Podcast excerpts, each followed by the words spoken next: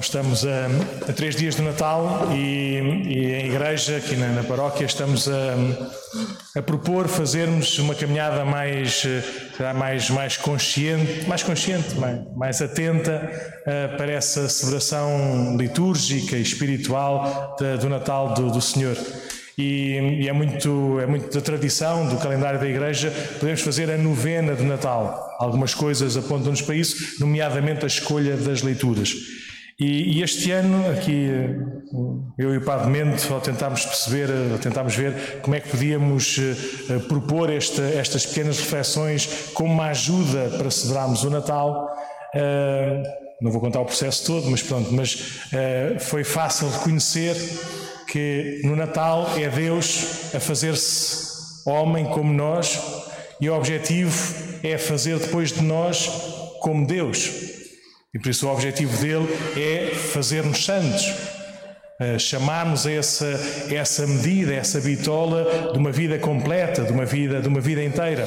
Por isso, se quisermos olhar para os santos, eles são exemplos vivos do presépio, de como Deus habitou a sua vida e essa sua vida encheu de vida todos aqueles que estavam à nossa, à nossa volta.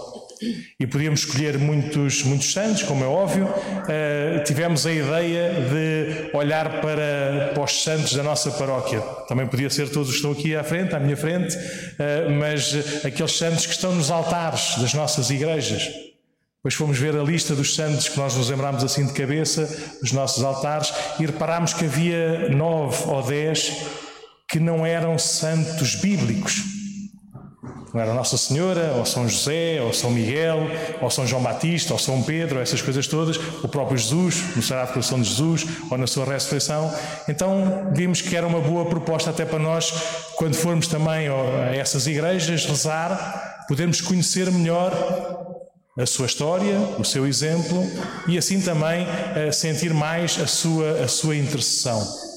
E hoje, neste sétimo dia da novena de Natal, proponho uh, olhar para a figura de São Brás.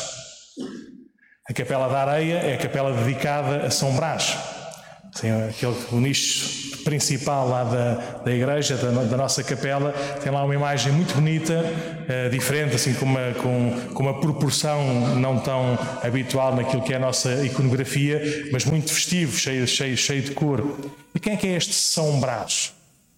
Brás faz parte daqueles, daqueles mártires das primeiras perseguições dos cristãos e que, e que temos pouco, pouco conhecimento, porque a igreja ainda era perseguida, por isso não, ainda não fazia muito a recolha, se não fosse de boca a boca e da vivência prática das comunidades. Uh, mas que exemplo é este? Então, dizemos sempre, segundo a tradição, e normalmente a tradição é verdade. Mas pronto, segundo a tradição, é do que diz, que disse, que disse, que disse, que disse, que disse, uma forma contínua. São Brás uh, nasceu numa família relativamente abastada e tinha boa formação, tal forma que era tido como médico. Não sei o que, é que eram os médicos no século III, no século IV, mas pronto, mas uh, seria essa a sua função. E era um homem, um homem bom e justo, a quem todos recorriam para, para cuidar das suas maleitas. E como ainda hoje os bons médicos não apenas cuidam do corpo, é? mas também nos ajudam, nos estimulam a ter uma vida saudável. Dão-nos bons conselhos, dão-nos ânimo, às vezes também têm paciência para nos ouvir, também para nos dizer que se calhar aquilo que nós estamos a sofrer não é nada de, de doença física, é só porque estamos tristes, é só porque estamos cansados. Então, no século IV, se calhar, não é difícil imaginar um São Brás assim, com boa fama, como os nossos médicos da aldeia ou como os nossos médicos de há, há 30 ou há 50 anos atrás, ou, ou, os nossos médicos de hoje, não é? Então, eh, quando lá na, na zona que hoje é Arménia, na altura era o Império Romano do Oriente, lá nessa zona ficaram sem bispo, porque era também um território perseguido. É? O Império Romano do Oriente, o imperador Licínio, ainda olhava para os cristãos assim como os seus inimigos de estimação. É por isso ninguém queria ser bispo. Mas de repente está aqui este São Brás, médico, homem com, com uma autoridade uh, moral e intelectual, bem recebido por todos. Então escolhem-no para que seja ele o bispo dessa, dessa pequena comunidade. E assim começou.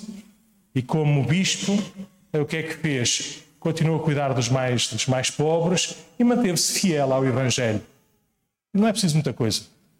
Como é que nós podemos ser santos hoje? Praticar o bem e não ir por caminhos de mentira. Não custa nada.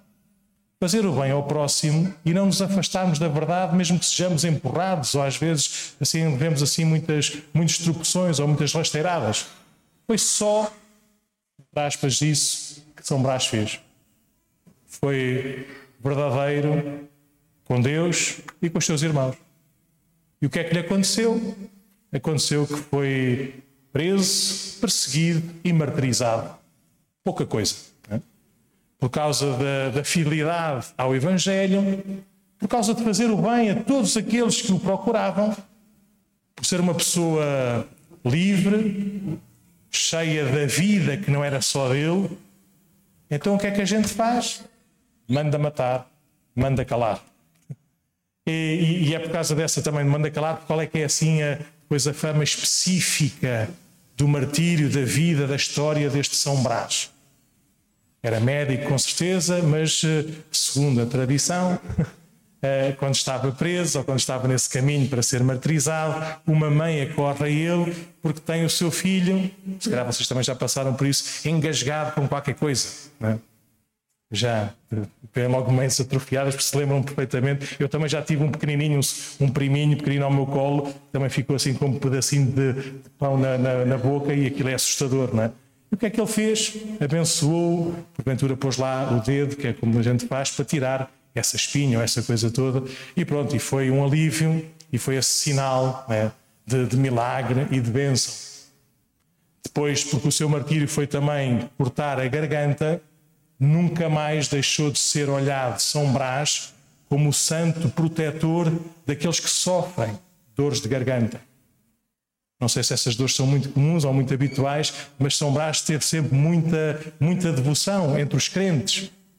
Por isso, ainda hoje estão espalhados por todos os sítios, até aqui pela nossa capelinha da, da areia, essa imagem, essa devoção. No dia 3 de fevereiro, dia do seu martírio, nós eh, aqui até celebramos com uma com uma procissão cheia, cheia de luz e rezamos também. Eh, estamos em pleno inverno, rezamos para que, que Nosso Senhor também nos proteja dessas, dessas doenças ou dessas dores de garganta. Então, olhando para São Brás e nestas leituras que vemos Nossa Senhora a cantar este Magnificat e vemos Ana, mãe de Samuel, no Antigo Testamento, depois de ter pedido a Deus um filho, a entregá-lo ao templo, se calhar podemos ver como, como a vida cristã, a exemplo de São Brás, é isto. Ser fiel a Deus de tal forma que nos entregamos totalmente a Ele, tudo dele, tudo para Ele, sem medo, no cuidado efetivo dos outros, principalmente dos mais próximos, ao começar pelos mais próximos, e depois uh, abrir bem a garganta, louvar a Deus dar graças a Deus com a nossa, com a nossa vida, com a nossa esperança, proclamando sem medo a nossa fé, esta fé que já venceu, que já venceu o mundo. Então, ao aproximarmos destes, destes dias de Natal, com estes santos também a encherem os nossos presépios, eh, com certeza que Nosso Senhor também nos pode dar um olhar para recordarmos os nossos já em Deus, já no verdadeiro presépio, e continuarmos também a sermos estimulados pelo seu exemplo, a vivermos cada vez melhor, de forma mais saudável, mais inteira, mais completa, este nosso tempo, para chegarmos à eternidade onde Deus nos espera.